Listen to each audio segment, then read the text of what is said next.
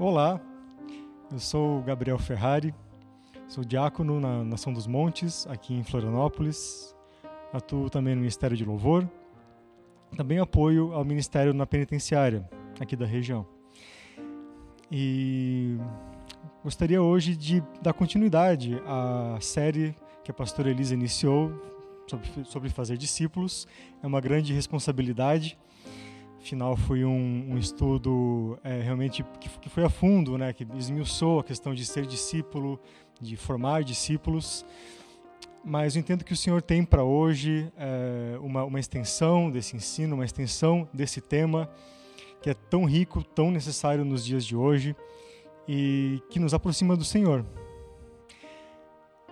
Bom, eu convido você a fazer, na verdade, algumas viagens aí sobre as escrituras hoje. A gente vai ter bastante contato com alegorias das escrituras, é, interpretação das entrelinhas da Bíblia, em especial da história de Elias e Eliseu. Hoje, o tema mais importante dessa continuação da série é ser um discípulo maduro de Deus para formar discípulos maduros de Deus. É, quais requisitos nós precisamos cumprir para sermos discípulos maduros de Deus, então formarmos discípulos maduros. Isso à luz é, do último episódio da vida de Elias é, antes de ser arrebatado, né, daquele episódio que teve entre Elias e Eliseu.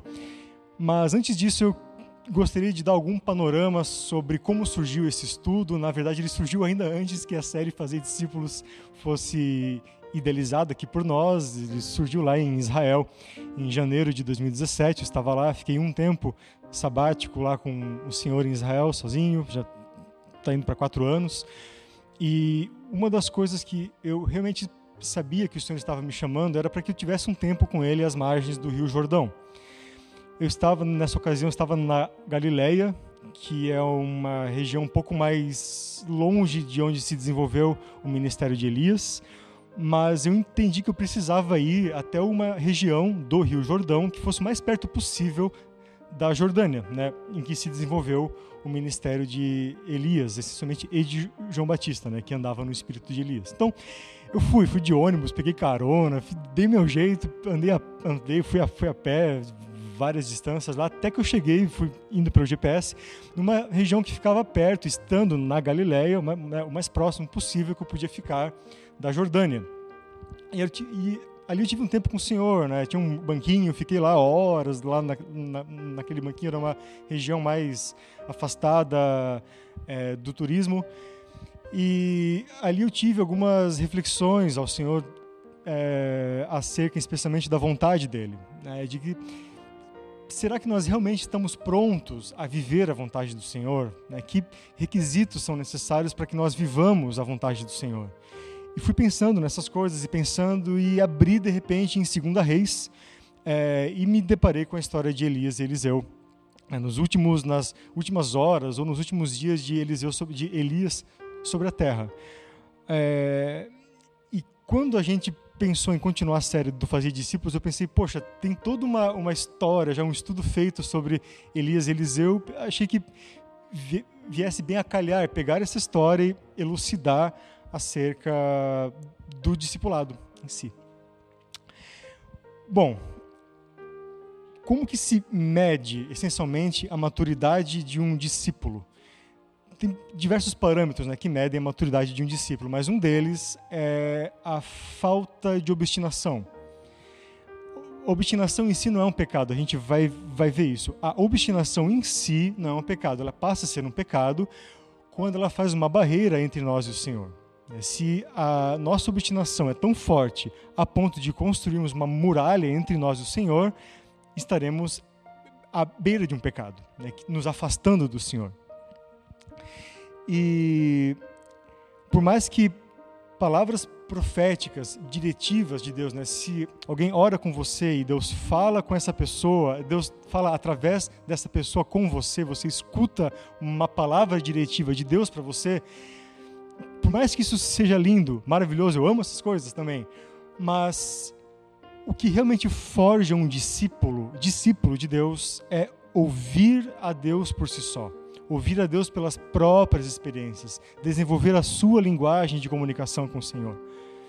é isso que realmente define se esse discípulo será maduro ou não. Receber uma, uma palavra de Deus é incrível, né? Receber, é, vá para lá, não vá para cá, faça isso, não faça aquilo, isso é incrível, mas ter experiências genuínas com o Senhor, é, originais, inéditas, isso mostra realmente que a pessoa está num caminho da maturidade em ser um discípulo de Deus. Aqui Paulo escreve, no livro de 1 Coríntios, Sede meus imitadores, como eu sou de Cristo. Então, ok, você quer fazer discípulos, você quer ensinar as pessoas no caminho do Senhor, ensine as pessoas, inicialmente, a serem discípulos do Senhor. Sede meus imitadores, como eu sou de Cristo. É, nós costumamos ter muita dificuldade de ter o Senhor tão íntimo como um amigo nosso, como um parente nosso, mas na verdade o que ele deseja ser é mais íntimo do que qualquer pessoa que nós conheçamos, essa é a realidade. Só que a gente insiste por obstinação muitas vezes e não sermos tão íntimos do Senhor como somos das pessoas. Como eu falei anteriormente, o que mais nos, nos afasta do Senhor, esse, esse GIF já vou explicar, mas o que mais nos afasta do Senhor? Na, é, nesse âmbito de ouvirmos ao Senhor, de sermos discípulos dele, o que mais nos afasta é a obstinação. Uma das coisas que a obstinação mais faz é com que nós pensemos que a nossa vontade é a vontade de Deus. Nós somos tão obstinados com algumas coisas que nós pensamos, poxa, se eu desejo tanto isso, Deus também vai querer. Poxa, isso aqui é tão importante para mim, como que não vai ser importante para Deus? A obstinação faz isso, ela constrói um castelo de vidro em que nós formamos um mundo de fantasias em que nós achamos, bom, os desejos de Deus são os meus desejos. Enquanto as escrituras nos mostram que os nossos desejos devem ser os desejos do Senhor é, não importa a área de discipulado, não, não importa a área em que exista uma relação entre mestre e discípulo, sempre vai haver um princípio. O mestre espera que o discípulo faça a sua vontade. Eu não estou aqui falando de caprichos, né? Ah, eu eu quero que a pessoa seja como eu, que a pessoa faça as coisas como eu. Eu não estou falando aqui de é, vontades inerentes a algumas alguns caprichos pessoais. Eu estou dizendo sobre. Aqui, por exemplo, nós temos o mestre Miyagi lá no Karate Kid, né, na, na, na versão nova, vocês conhecem esse gif do bota casaco, tira casaco. O mestre tinha, tinha uma vontade de que ele botasse o casaco e tirasse o casaco. Se esse rapaz tivesse estivesse obstinado assim, não, eu não vou botar casaco e tirar casaco. Ele está obstinado naquela sua vontade de não fazer o que o mestre falou. Ele jamais iria aprender o reflexo de um bom guerreiro. Então, nessa relação entre mestre e discípulo, sempre existe uma expectativa do mestre de que o discípulo faça a sua vontade. Ele quer ensinar o discípulo. Quando as nossas obstinações e fortes vontades estão enraizadas na árvore do conhecimento do bem e do mal, elas constroem, que né, já falei, uma muralha entre nós e o Senhor. Mesmo assim, ele é sempre misericordioso e nos converge novamente na sua, a sua vontade. O que não pode faltar é o amor. O amor é o que combate a obstinação. O amor cobre uma multidão de transgressões, inclusive a forte obstinação. A palavra diz em Romanos: tudo coopera para o bem daqueles que amam a Deus e são chamados segundo o seu propósito. Então, se você quer que tudo coopere para o seu bem, duas coisas são necessárias. Não é uma alternativa que o Senhor dá, não é ou tenha um propósito bem definido ou me ame. Deus bota uma condição aqui, é, uma, uma unidade de condições: amar ao Senhor e ser chamado segundo o seu propósito. Se você quer fazer com que tudo corra bem, ou seja, né, você às vezes pensa, poxa, fiz tudo certinho, eu tinha tudo planejado, eu pensei em tudo, eu, eu arquitetei todas as coisas, vai dar tudo certo. Aí você começa a andar nesse plano e as coisas começam a ruir. Isso acontece nas nossas vidas muitas vezes, isso é inevitável, faz, faz parte do processo de ser um discípulo de Deus, mas se realmente nós amamos o Senhor e somos chamados segundo o seu propósito, esse tudo, mesmo as coisas que deram errado, todas as coisas que não ocorreram como nós queríamos, vão cooperar para o nosso bem. Portanto, o que não pode faltar é o amor. No exemplo, aqui nessa parte desse início da continuação da série, estou fornecendo uma, uma introdução, né? Uma espécie de ideia geral daquilo que virá nos dois episódios seguir com Elias e Eliseu. Eliseu é um discípulo em que notoriamente se vê tanto um chamado muito bem estabelecido, um propósito muito bem estabelecido e o amor ao Senhor. Foi o amor de Eliseu ao Senhor que fez com que ele fosse além, com que ele fosse até as últimas circunstâncias e buscasse, e buscasse o seu chamado com perseverança. É, a obstinação em si, como eu falei, uma vontade forte, nada disso resiste ao amor ao Senhor. A grande diferença entre os chamados e os escolhidos é o amor. Os chamados têm um chamado, eles têm um propósito. Tudo coopera para o bem daqueles que são chamados, segundo o seu propósito, e amam o Senhor. Então a diferença entre ser chamado e ser escolhido é o amor. Concordam com isso? Ser chamado segundo um propósito talvez não faça com que você cumpra o propósito. Mas se você quer atingir uma qualidade de escolhido do Senhor, né? muitos são chamados, poucos são escolhidos. Basta que você ame o Senhor acima de todas as coisas. Tudo estará pautado no amor. Portanto, um discípulo maduro é o discípulo que ama o Senhor. Né? Você vai aprender mais e mais do Senhor à medida que você amá-lo. Amém? É, a gente pode pensar muitas vezes que a obstinação é algo ruim, que a obstinação é algo que nos afasta de Deus, mas pense comigo. Se o ser humano não fosse obstinado, se o ser humano não tivesse uma forte tendência a ter vontades fortes, marcantes, ele não poderia oferecer ao Senhor algo que não lhe custasse. Davi fala isso, né? Não oferecerei ao Senhor algo que nada me custe. Então, é justamente a obstinação no coração do homem que faz com que ele possa exercer com excelência boas escolhas no seu livre-arbítrio. Se não houvesse obstinação, seria muito fácil. Ah, eu até gosto disso, mas se Deus me chama para cá, então eu vou. Mas se você tem uma forte tendência a vir para cá, e o Senhor quer que você venha para cá, tipo Jonas, né? Fica muito mais rico o processo. Né, você precisou vencer uma obstinação. Você precisou passar por uma muralha quase que intransponível de uma forte vontade arraigada num histórico seu, às vezes de carências, de memórias afetivas ou de vontade mesmo de, é, de pecado. Né, você tinha uma forte tendência a vir para cá. O Senhor queria que você viesse para cá. Fica muito mais rico o processo. Então, a obstinação é algo que, quando vencida, gera grandes frutos é, uma pessoa que não ama o Senhor, que é, até tem um propósito muito bem definido, tem um chamado muito bem definido, mas que não ama tanto assim o Senhor, é como uma agulha de bússola desgovernada.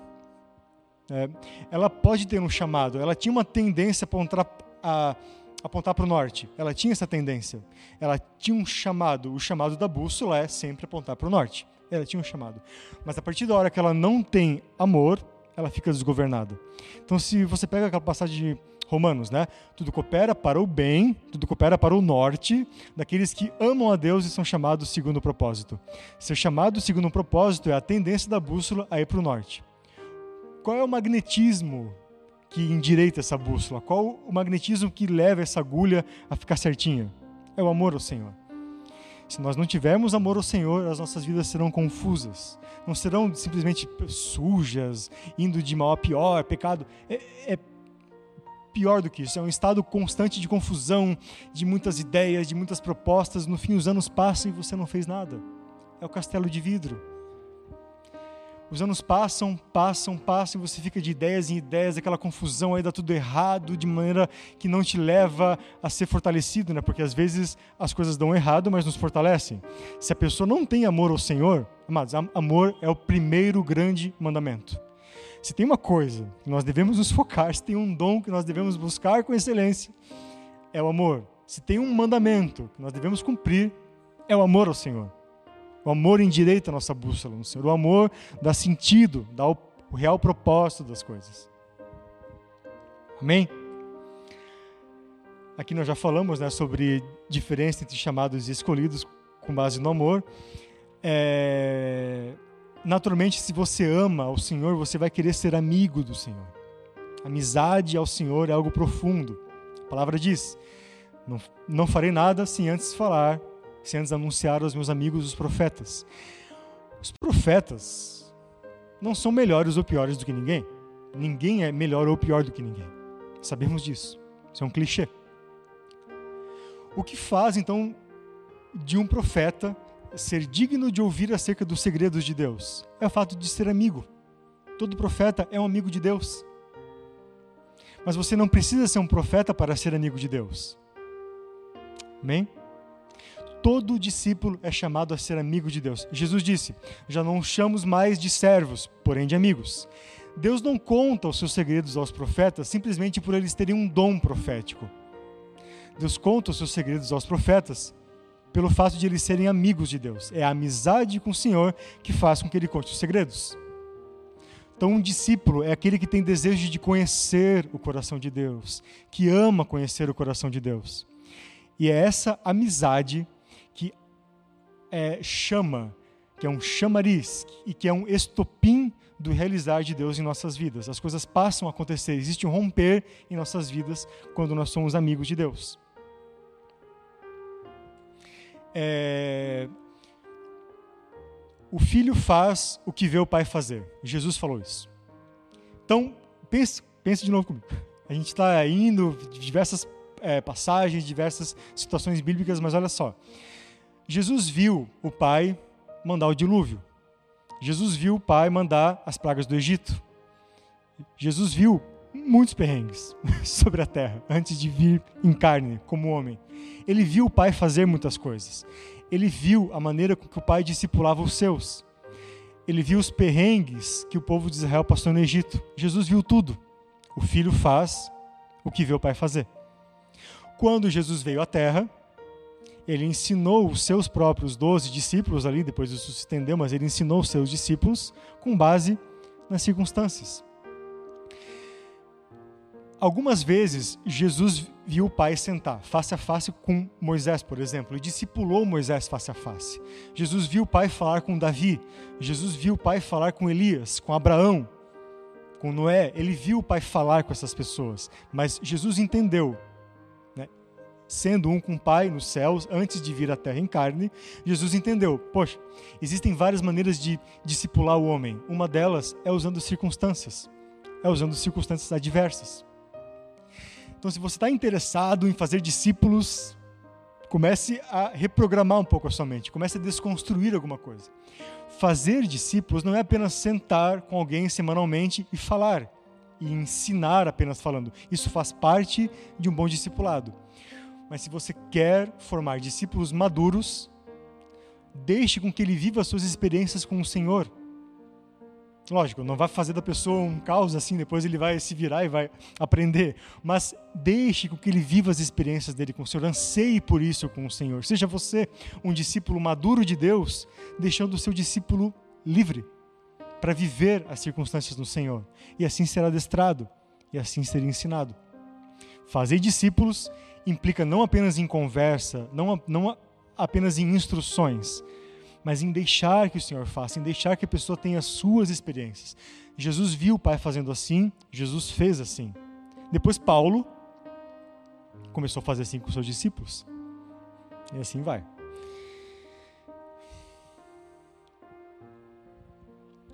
Sobre essas rotas que Deus faz e que nós às vezes é, não estamos bem alinhados, depois Ele nos alinha novamente, amados não se preocupe com o grau de precisão que você entendeu uma mensagem do Senhor antes de você sair.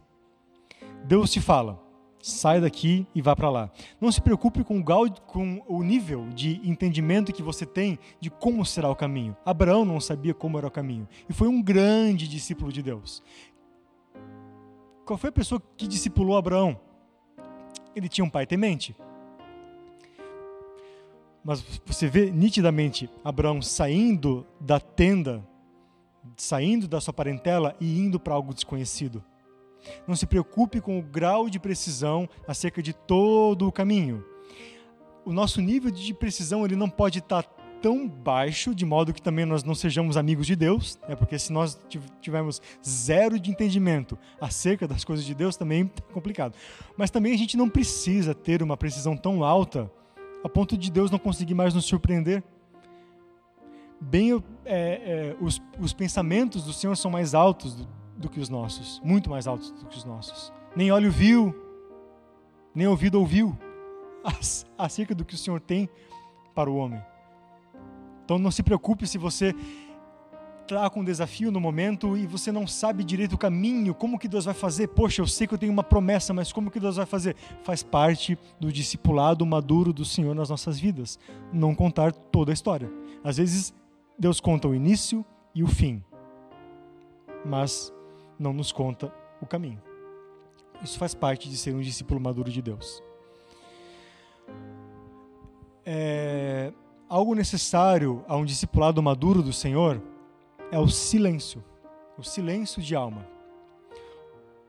João Batista e Elias são alguns dos que mais aprenderam a se silenciar diante do Senhor. Quando a alma se silencia, o Senhor tem liberdade para falar mais, para falar com mais liberdade, para falar com mais autoridade em nossas vidas. Um discípulo precisa aprender o silêncio. Elias lá na caverna. Veio o trovão, veio o terremoto, veio o fogo. Onde estava o Senhor? Estava na brisa suave. João Batista se refugiava no deserto. Um discípulo precisa aprender o silêncio.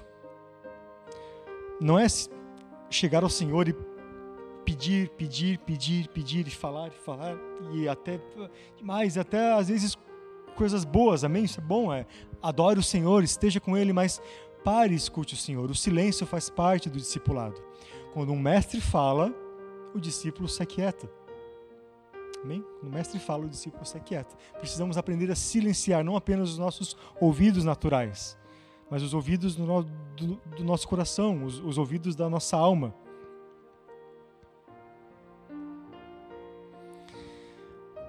Nós a seguir, né, na segunda, no, no, segundo episódio dessa continuação, nós iremos começar a falar sobre Elias Eliseu. Estou dando mesmo uma introdução aqui, um panorama do que está por vir, mas a história de Elias e Eliseu tem muito a nos ensinar acerca de um discipulado maduro. É... Para fazermos discípulos maduros, precisamos ser discípulos maduros de Deus. Eu convido você para que no episódio seguinte e no outro a gente possa ver aí entrelinhas da história de Elias, Eliseu, e entender que existem lugares espirituais. Existe uma Betel, uma Jericó um Jordão espirituais que nos fazem rumar né, esse, esse caminho de maturidade, de um, de um discipulado em, em maturidade com mais qualidade no Senhor. Amém.